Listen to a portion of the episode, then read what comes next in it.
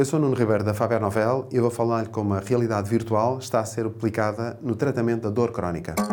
Hot Toast. A realidade virtual está a dar cartas na saúde. A startup americana Applied VR desenvolveu um sistema de realidade virtual prescrito pelos médicos para ser utilizado em casa com o objetivo de aliviar as dores crónicas nas costas.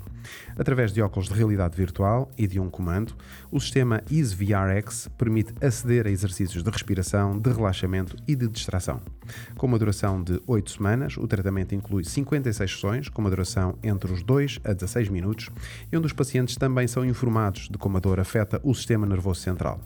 Este tratamento suporta-se numa terapia cognitiva ou comportamental, em que se trabalham os pensamentos e os comportamentos para ajudar o paciente a melhorar a forma como se sente. Depois de comprovar o alívio de 42% na intensidade dos sintomas, o sistema recebeu o reconhecimento médico da entidade reguladora dos fármacos nos Estados Unidos. A Applied VR já captou 71 milhões de dólares desde que foi fundada em 2015, com o objetivo de desenvolver tratamentos imersivos através de realidade virtual. Super Toast by Faber Novel.